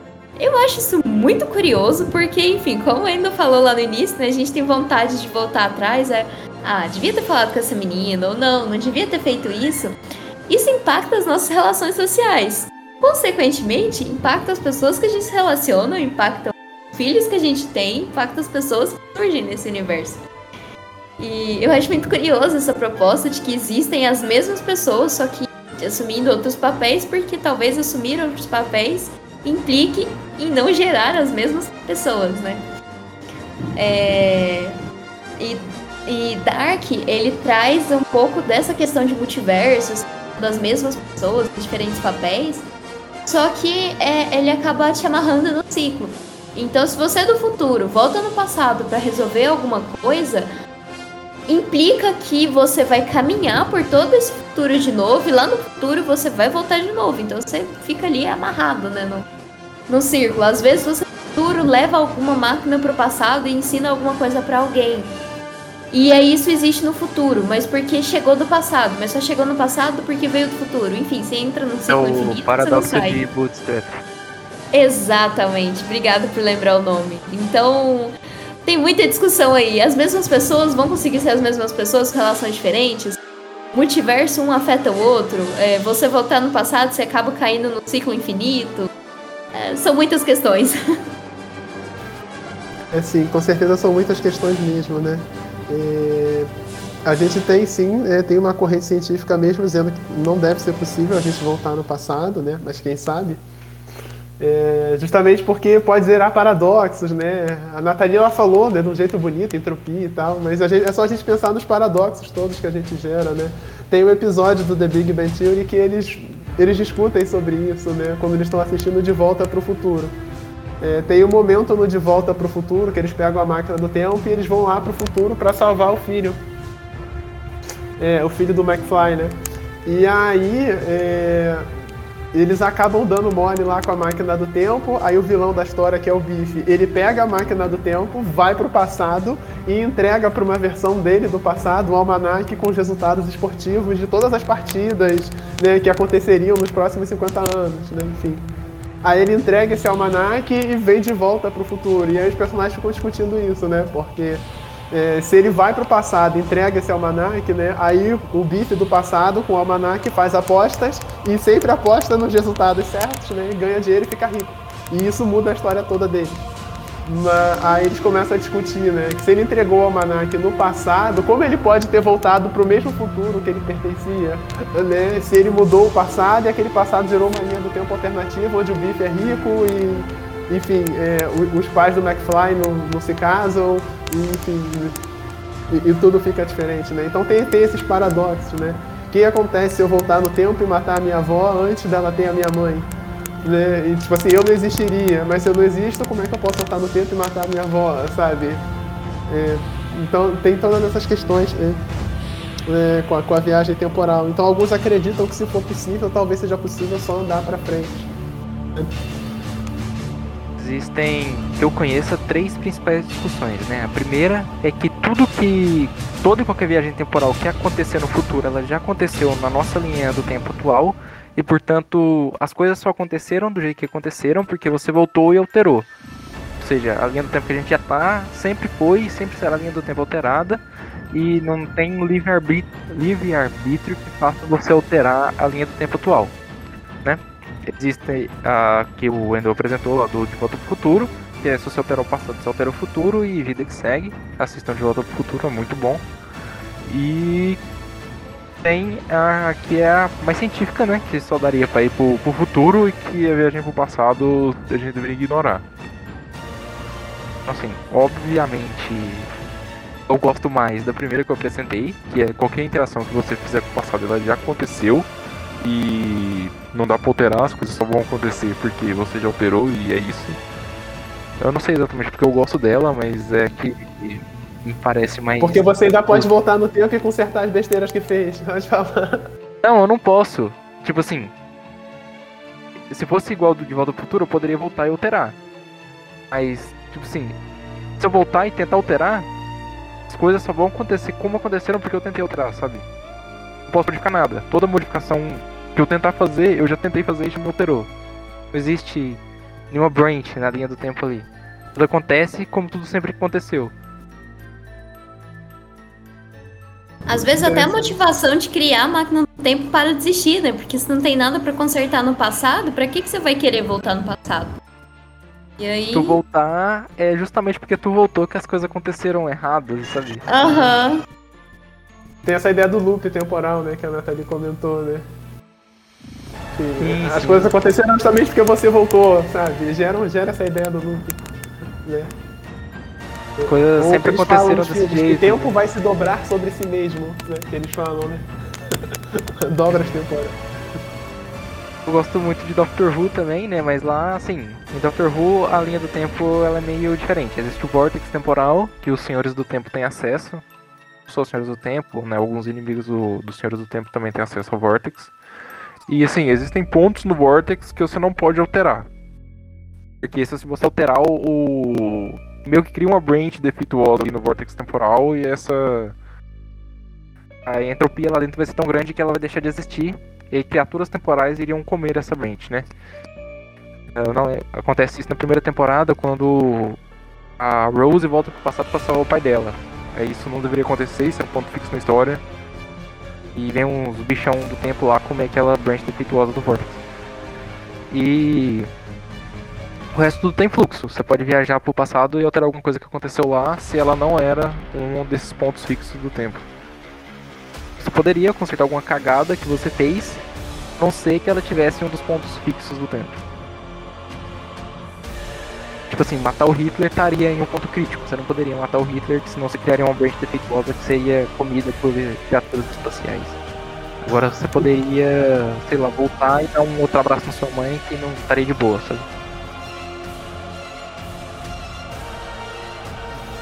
mas fica um pouco difícil de avaliar, né? Quais seriam esses pontos críticos, né? Não, não dá para avaliar. Os senhores do tempo eles conseguem avaliar porque eles literalmente enxergam dentro do vórtice temporal. Mas como a gente é humano, a gente acabaria fazendo merda mais cedo ou mais tarde. Exato. É, e sobre essa questão física tem a questão da teoria dos buracos de minhoca, né? Se você entende que tempo e espaço fazem parte de uma mesma entidade, né, chamada tempo-espaço, então, se você consegue viajar no espaço, talvez haja uma maneira também de viajar no tempo, né? Um buraco de minhoca poderia é, realmente permitir que você viajasse para algum lugar do tempo em algum lugar do espaço, né? Enfim, coisas que a gente, ser humano, ainda não consegue entender, é, é limitado na nossa cabeça. Né? Tem as questões da física quântica, né? Parece que a, a noção de tempo na física quântica ela meio que se distorce um pouco, se deturpa, né? Tem tem experimentos na física quântica que é, apontam para isso. É, o, o, estado da matéria muda o passado dela, enfim. É, é, é, é aquele momento. Desculpa, Lucas. Observação do elétron, ele só. Ele meio que muda o passado, né? Quando ele é observado. Ele pode mudar o passado, né? Então talvez o tempo não seja realmente o que a gente pensa que ele é, né? Enfim, é, tem, tem toda uma questão nesse sentido. Eu gosto nessas horas de pensar que esse é o momento em que a, a, gente tem que recolher a nossa insignificância e parar de achar que a gente, a humanidade, é o centro do universo, que a gente é superior a tudo, que a gente manda na natureza, nos outros animais, que a gente é, é o senhor de tudo, que a gente é o não sei o que das galáxias. não quero ser cancelado de novo, né? Então, por conta disso, é, a gente assumir né, de que tem muita coisa que a gente realmente não entende, tem muitos mistérios né, nesse universo afora, que a gente é muito pequeno e tem muitas coisas que a gente nunca vai realmente saber nem dominar. E A gente tem que aprender a viver com isso e reconhecer. Certamente Nossa a humanidade vai ser exterminada antes da gente conseguir compreender todas as coisas. É, provavelmente terminada por ela mesma, né? Pois é, né? As outras extinção em massa, né? O meteoro caiu do céu, acabou com os dinossauros, era do gelo. Agora a, gente- a humanidade não, ela tem esse poder de se autodestruir. Do mesmo jeito que a gente teve o poder de sobreviver a um tanto de coisa, a gente já sobreviveu a duas guerras mundial, a gente já sobreviveu à era do gelo, a gente se adaptou às piores coisas pra conseguir chegar em 2021 depois de Cristo, né? Vários anos de, de evolução humana não só a evolução das espécies, né, como seleção natural, mas também a evolução de, de criações humanas, né, a gente parou de lascar pedra para polir metal. Enfim, e do mesmo jeito que a gente teve essa habilidade de sobreviver até agora, a gente vai ter a habilidade de se matar no futuro por causa da- dos métodos que a gente criou para sobreviver. E o melhor, possivelmente outras civilizações avançaram bem mais do que a gente e acabaram auto-aniquilando também. E a gente possivelmente nunca vai saber. O grande filtro, né, o quão, quão- quanto uma civilização pode evoluir sem se exterminar. Oh, aí nessa parte entra também aquela parte de Marte, que eles falam que em Marte foi descoberto nossos ancest- ancestrais, né? Que vieram da Terra. Então, tipo, que garante também que a gente teoricamente repita isso se. Ah, no- na ideia é, de- do podcast, desse universo deles. Que garante que a, a nossa humanidade não próprio se destrui e a gente tem que ter. É, tem que ir pra outro lugar. Só que a gente tá meio ruim nesse assunto, né? Porque o máximo que a gente conseguiu ir foi até a lua. Aí. ficando E dá controvérsias, complicado. né? Tem gente que não acredita, né? Ainda tem controvérsias. Não, gente, mas a lua nem existe, né? Então. Nossa, eu ouvi essa teoria que a lua nem existe, velho. Eu fiquei, né? É pra você ver, né? A gente evolui, mas ao mesmo tempo parece que a gente anda pra trás em alguns aspectos, né? Dá dois passos Mas pra a gente, frente, eu acho que a gente pode ser otimista. Né? No final, a gente anda né, a passos de formiga e sem vontade, né? Como disse o Lulu Santos, mas a gente caminha. E quem sabe a gente consiga, mesmo dando passos de formiga, chegar em algum momento em que a gente consiga dar uma virada nas coisas e resolver nossos problemas, a gente consiga se respeitar mais e, enfim, pelo menos a gente é capaz de discutir sobre as atrocidades que a gente está fazendo com o planeta e sobre quão injusta a nossa sociedade é. Eu acho que esse já é o primeiro passo, né? Isso já diferencia a gente de outras espécies, né? Conseguir avaliar que a gente está mal. Nesse sentido, eu acho que a pandemia ajudou bastante. Que nos primeiros dois, três meses de distanciamento social surgiram bastante notícias que deixaram a gente otimista sobre quão fácil, quão fácil não, né? Quão menos difícil seria recuperar o nosso planeta. Porque com dois meses de isolamento, o ruído da Terra diminuiu. É, eu não lembro agora o que aconteceu, mas tipo, parece que um negócio do Diminuiu a emissão de combustível fóssil, é, realmente. É, mas assim, com diminuição de combustível fóssil, acho que seria uma coisa óbvia que a gente podia esperar, né? Porque estamos tomando menos. Mas a gente não esperava que, acho que o ruído da Terra diminuísse. O ruído interno da Terra diminuísse por causa do distanciamento, né? Assim, ao mesmo tempo veio queimada, né? Veio outras coisas. Não só no Brasil, né? A Austrália pegou fogo também. Então, é um passo pra frente, dois pra trás. Eu sigo mesmo otimista aí do Endo. Acredito que a gente tem grande potencial de caminhar pra frente a pequenos passos. Que esses passos eles vêm muito internamente, então precisa entender e a gente melhora o mundo melhorando a gente. Eu acho que isso é bem possível sim. Alguém mais tem votos de esperança para o futuro? Eu não tenho não, acho que a humanidade vai se matar mesmo e é isso aí. Eu não vou querer tirar vocês do seu otimismo não, porque eu admiro isso. Queria ser assim. Tudo bem, Lucas, mas é, né? é, A gente não sabe o dia de amanhã, né? As evoluções que a gente pode alcançar, alguma tecnologia nova que pode surgir, resolver algum problema nosso que esteja complicado agora. Né? É, Então, assim, eu a série.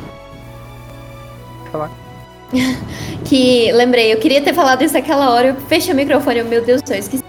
Mas, mas que eu ia falar, eu acredito que a gente pode caminhar, a gente pode melhorar. E nisso cabe que a gente melhore, que a gente caminhe, que a gente registre e a gente se lembre. Porque um grande problema do ser humano é o esquecimento. Então a gente precisa de história, a gente precisa lembrar dos próprios erros e aprender com eles, mas a gente também precisa lembrar da história passada é, para não repetir. Então que a gente caminhe e não retroceda, mas esse retroceder é lembrar de onde veio, saber para onde a gente quer ir mesmo. É interessante isso que você falou, que se você pegar um livro de história e abrir ele agora, é bem provável que, tirando as partes de história antiga e história pré-histórica, né? Provavelmente que tu vai ver ali a guerra, a Guerra dos 100 Anos, a Revolução Francesa, óbvio que eu pulei um salto de tempo gigantesco de Idade Média, teve guerra também, teve as cruzadas, né? Teve a invasão dos mouros né, em Portugal, que resultou muita morte também. Enfim, os livros de histórias acabam registrando muita cagada que a humanidade fez. Mas você vê muita pouca coisa de acerto que a gente fez. A gente acertou muitas vezes, a gente mandou o homem pra lua, né? A gente lançou satélites ao redor do mundo para comunicação, agora pra internet. Então, assim, a gente se lembra muito ferrenhamente da, das cagadas que a gente fez e a gente acaba esquecendo as coisas legais que, que a humanidade já trouxe. Que as vacinas são uma excelente invenção, salvam vidas. E é importante lembrar de tudo, né? De erros e acertos. A série, a, o podcast não fala muito disso, até porque eles tiveram grande remoção. Mas a tecnologia tem ajudado mais e mais na detecção de doença, tratamento de doença também. Então, a gente, a nossa longevidade, assim que fala, tá, tem aumentado também. A gente agora tem mais tempo para fazer tudo certo. Antigamente a gente morria com 36 anos, agora a gente morre com 80. Não todos, alguns vão antes. E alguns vão depois. É, então faz hora extra no mundo. Ah, aqui na minha pauta não tem mais nada. Ah tá, tem uma coisa assim. E o, o próprio nascimento do paciente 63 é descrito como um paradoxo no episódio 2. Tipo assim, ele só nasce porque ele volta pro passado e faz os. A doutora Beatriz, ela faz os faz eles se conhecerem. O que vai um pouco contra a própria descrição de viagem temporal que ele vai dando detalhes no decorrer do, dos podcasts. A não ser que tenha saltado de todo o universo até botar no primeiro, aí faria algum sentido isso, mas. Então, esse Ah, não é o único furo. Porque no, no episódio da história, quando ele fala da egrégora, ele fala que ele tem um irmão mais velho. Que, que passou por isso e os amigos. algum amigo do irmão dele se matou. Então, tipo, se ele voltou no tempo e fez a Elisa é, é, apresentar a história dele pros pais deles pra ele poder existir, então na verdade ele seria o filho mais velho. Então, tipo, Mas às vezes a mãe também. ou o pai pode ter um filho, né? Tipo assim, não com outra pessoa. Não, não. É, mas eles Ah, podem ter se conhecido, tendo um filho e depois teve ele. Ainda são Exato. pais, eles se conheceram por conta da Elisa, mas tiveram um filho antes dele. Mas esse da Elisa, dele ter voltado e ela que fez conhecer, eu acho o mais furado porque ele fala que na linha temporal dele, é, tá, a psiquiatra é médica, mas é como se ela fosse uma pessoa diferente. Então ele encara aquela Elisa como uma pessoa diferente. Mas a- até o nome é o mesmo, né? Tipo, quando ela termina lá no final, que, que ele é o delegado e não é o Pedro, ele tem outro nome, não é mais Pedro, né? Então talvez aquela fosse a mesma linha temporal. É, mas mesmo se fosse o caso, como. Aí a gente já deu spoiler aqui até de data de coisa que acontece na série. Quando ele faz o salto temporal, ele também faz um salto de universo, né? Então ele teria que ter passado por vários universos até voltar naquele, pô, ele parar na mesma linha temporal dele, né? Faz muito sentido a descrição que ele vai dando pra, pra descrição que ele dá da- das- do nascimento dele. E do, do próprio relacionamento dele com a Elisa. Ah, se for pra falar de coisa que não faz sentido que, que eu não entendo na série até agora, é por que, que ele tinha que fazer a Elisa impedir a Maria Borges. Por que, que não podia ser ele lá, segurar a menina, pensar nas malas dela, injetar o sangue, seja o que for. Por que, que ele tinha que caçar a encrenca com a, com a- É, outra que ele- tava vivendo a vida ali? ele podia. Ou tal- talvez para reforçar o paradoxo, né? Se a gente pensar que o paradoxo faz sentido. Então ele teria que interagir com a Elisa e fazer ela acreditar nele. Ou senão ele só pode, na hora que ele dá o pira ali do, do hospital, né? Ele poderia ter feito isso pouco tempo, né? Com menos tempo. Sem caçar encrenca com a Elisa e ele mesmo ir lá tirar pergunta com a. Esqueci o nome dela. Ah, Maria Mas- Borges. Mas ele diz que Isso, precisava Maria de Borges. conhecimento médico, né? Pra aplicar. Não precisava, né? Mas diz que também podia só impedir ela de pegar o avião. Sim, Poderia e ele roubar teve um uma- treinamento também antes de voltar no passado, então nada impediria que ele tivesse um treinamento pra aplicar o sangue dele na Maria Borges. Então, é um- outra coisa. um- Ele, quando ele descreve, lá ele fala que ele não teve. Se ele fosse um militar ou um cientista, ele teria treinamento. E depois ele fala que teve treinamento, enfim. E se, tipo, ela não pegou, mas se outra pessoa não pegaria do mesmo jeito, se ela já tava contaminada, não espalhou de outra forma que não seja no avião, Eu se que só o- isso impediria o fim do mundo. É, tem esse ponto também, mas o meu entendimento também que pode ter gerado essa mutação foi justamente ela tá naquele programa de doação de sangue pra ajudar a curar a irmã da Elisa. Então, tipo, pode ser que naquele programa aí que o vírus tenha sido mutado, que aí gerou a pandemia. Que Joe pega no caso. É uma alternativa. É, faz É sentido. interessante, é interessante que a série tem vários pontos assim que não batem. Por exemplo, quando ele vai fugir do hospício, do. Como é que chama o lugar que ele tava? Esqueci. Centro de recuperação. No, no- no Um hospital psiquiátrico. no centro de. Isso, no hospital psiquiátrico. Ele usa a mentira do escritor pra fugir. Sendo que antes, pra Elisa, ele tinha falado que na época dele, ele, como tinha tido a grande remoção, eles não tinham Wikipedia. Então, como é que ele pesquisou alguém dessa É, ele época fala que ele poder tirou de usar? um, de um wiki do, de um blog, né? Então, se não existe mais internet, não existe mais tecnologia, como é que tirou isso? Entende? a gente poderia pensar que eles conseguiram recuperar parte dos dados e colocaram isso em livros, livretos e distribuíram, né? É, porque, Mas Sim, seria é um pouco de forçação de barra, eu acho, né? é, eu tô É um tentando forçação de arrumar uma desculpa. Eu não tô tentando. É, imagina, tipo, todos os fóruns da internet vai virar um livro que, que a Alexandria é gigantesca e. É, Mesmo, Vou mesmo se usar o inútil. brasileiros já seria um exagero. é, pois é, tipo, Tem um outro furo que eu achei bem intrigante que é que ele fala que ele veio numa máquina, né? Com a máquina com os lasers e os- é, que a chave era a gravidade pra ele voltar pro passado. Só que a Elisa ela tava no banheiro e ela simplesmente voltou no passado e a gente não sabe como. Então, é, cadê a- essa máquina? Tipo, como ela realmente voltou no tempo, sabe? Ou passou por uma linha temporal diferente? ela volta Quem pra que fizeram 2012, né? o que que fiz? Quem e por quê, né? Porque como que foi feito? Mas vocês têm que entender uma coisa. Se ele respondesse tudo isso, a gente não teria vontade de assistir a próxima temporada, entendeu? então estamos Essas todos aqui ulti- aguardando a próxima temporada. Por Essas últimas informações que a gente levantou, sim, elas são um gancho pra próxima temporada, né? Como, porquê, de que, de que forma que, que a Elisa foi parar na 2012, 2012, né? E, mas agora, não- algumas coisas não fazem sentido com o que ele falou antes, né? Ficou meio. sei lá. A gente vai ter que discutir de novo depois da próxima temporada pra ver se surgem respostas, né? Quem sabe? E até agora, o que a gente pode imaginar. Ele, mesmo ele voltando pro passado, aquilo que tá no futuro, de toda forma vai acontecer. Porque Elisa caiu fora. Só que, não- é, enfim, mesmo assim não faria muito sentido porque eu teria que casar com ele no futuro. É. Ah, agora eu buguei, tá vendo?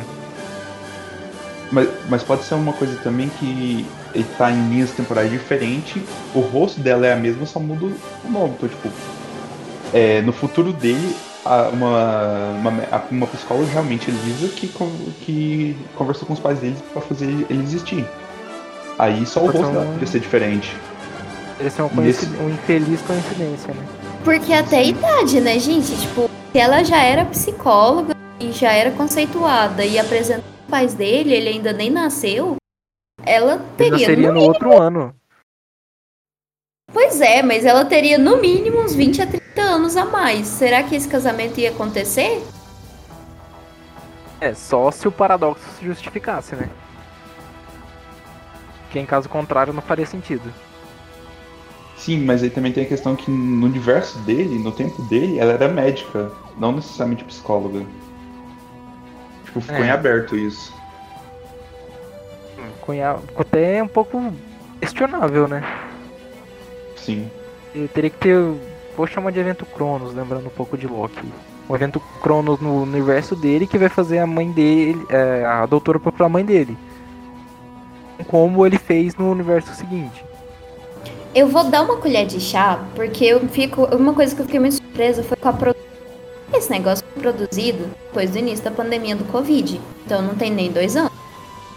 Por- assim, considerando que es- não tiraram embasamento nenhum de outra história. Mas enfim, a produção que a gente consumiu, né, foi nesse período.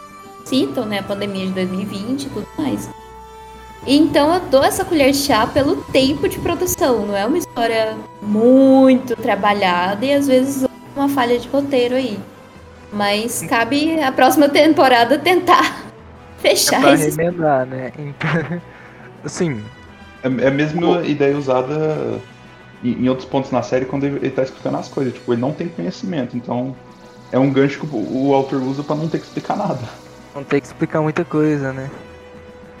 Não, Quando ele vai não falar de. Deus e as religiões e o datilógrafo lá corta ele.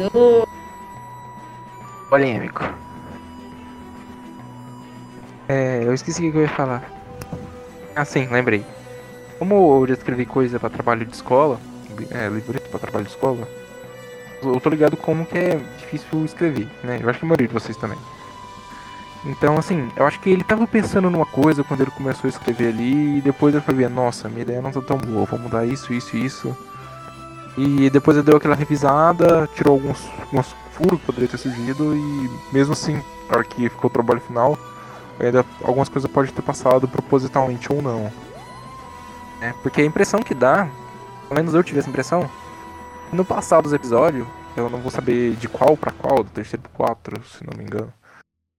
Assim, ele meio que dá uma mudada no que ele quer fazer, sabe? Eu tive essa impressão, não sei vocês. Ele mudou o final em algum momento. Eu também tive essa impressão porque no começo ele falando que ele que veio pra impedir a Ma- a Maria, né? E depois ele, ele quer convencer a, a Luísa. É, eu senti uma mudança de atmosfera da, da série. Eu imaginei que era pelo crescimento que a gente como a gente vai tendo, né? A gente vai conhecendo o mundo da série e aí a gente olhar sobre. Mas no início ele era muito mais respondão com ela e até meio chateador e aí depois postura passiva. Não sei se seu próprio personagem, né? Mas teve isso aí próprio personagem. É, a gente pode fazer uma vista grossa também e falar que foi por causa da- das mudanças de remédio que ele foi tendo, né? Sim, mas assim, até tipo, em dado momento ela riu e aí tipo ele ficou meio tal. É a mesma Elisa dele? Mas eu acho que no geral, assim, ainda assim, eu acho que é, vale muito a pena pelas todas as discussões e proximidade com a realidade que ele trouxe. Tem, pode ter furos de roteiro, pode ter furos aí na história, né? Ó, não é tão Pode verídico. ter, pode ter e pode Mas não até- ter, né? A gente não sabe o que, que a segunda É. temporada reserva. Talvez ele responda, mas pode ser até bom pra gente não ficar tanto em estado de alarme, né? Caraca, uma previsão do futuro mesmo. Não, calma, é ficção. É, Por ficção, enquanto. Essa pampa no chão aí. Esse por enquanto. O Tali costuma acertar as coisas durante a aula, eu espero que ela não acerte dessa vez. Boa, Lucas. É. Eu acho que na minha pseudo pauta, que não é uma pauta, é só um monte de pontinho anotado no meu terminal, acabou. Quem quer comentar alguma coisa? Alguém quer. Tem, tem uma coisa que ficou em aberto, que eu fiquei pensando também, é porque no começo ele fala que não tem como voltar e nem tem por que ele voltar. Mas no final ele some e deixa- só deixa a gravação Elisa e, e pronto, tipo, ele volta. Tipo, fi- ficou incoerente, sabe? Foi esquisito, no mínimo, né? É, se desfaz o problema, tipo. É, parece que o verdadeiro é, é, objetivo dele não era relacionado a Maria, mas sim a Luísa. É, ele pode ter só mentido, né? Sei lá. Não, ele só tava com raiva da irmã dela e queria matar ela e não queria que a Maria doasse o plasma que ia salvar a irmã. É, mas Sim. nesse caso, a gente precisaria assumir que tudo que ele falou sobre viagem no tempo é mentira. Que ela sumir no banheiro foi um rápido que ele fez pelo outro e só trancou ela no teatro. No teatrinho. É, pode ser também. Ou às vezes isso aí tudo no final foi só uma trolladinha do Cid mesmo. E a história é toda inventada. É, vale lembrar que a série ela termina como se fosse uma investigação policial, né? Como se todos os áudios que a gente tivesse ouvido tivesse sido o, o guarda mostrando pro delegado as gravações que encontraram, né? Porque todo, todo episódio ele começa acionando o gravador e ele termina com o desligamento do gravador. Então assim, até esse foi um detalhe que, que me levou a acreditar que ele tive- tivesse mudado o final. É, a questão do. É, do- mas assim, tem duas, tem duas investigações na visão. Tem a investigação que eles estão entendendo por que, que a Maria sumiu, que a Elisa sumiu lá do banheiro, né? Falam, ah, seria humanamente impossível ela sair dali. E tem quando ela aparece, né, sem roupa, em 2012.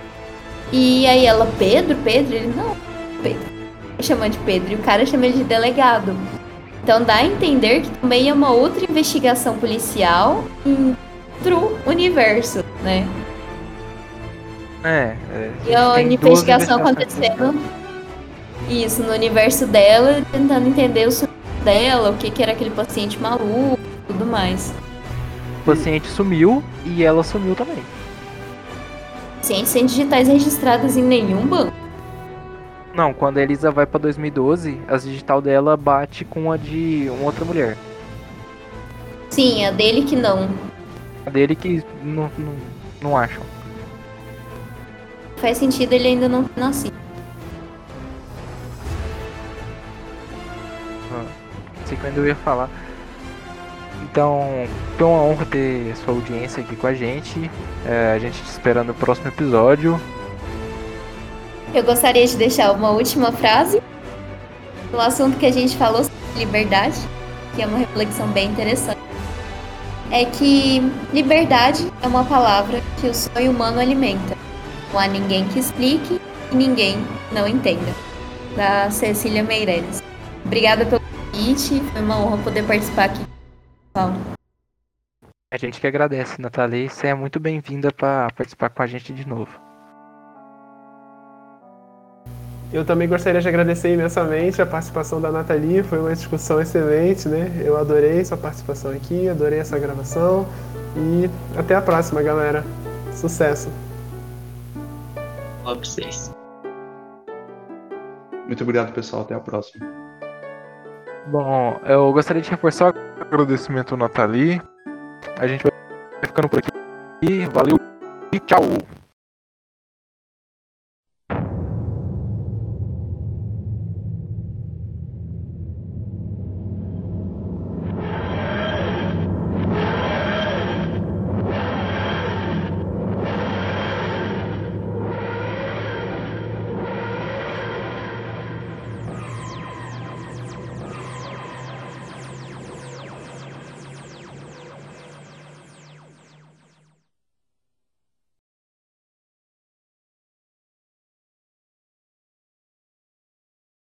Nossa, que vácuo.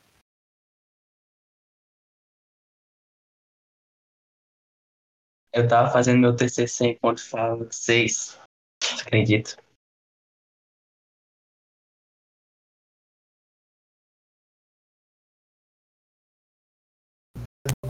Eu, ta- eu tava dizendo que já pode desligar esse bot, não?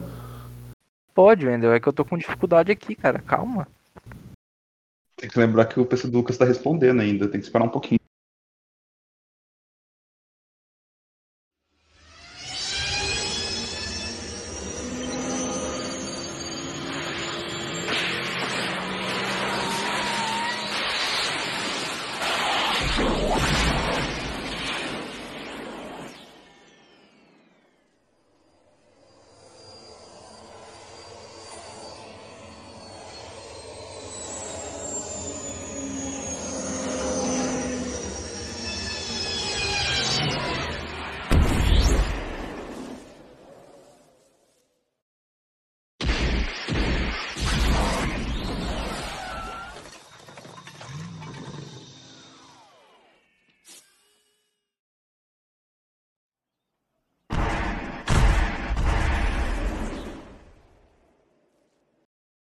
E um dos pontos é que a memória nos torna humanos, porque um grande problema do ser humano é o esquecimento.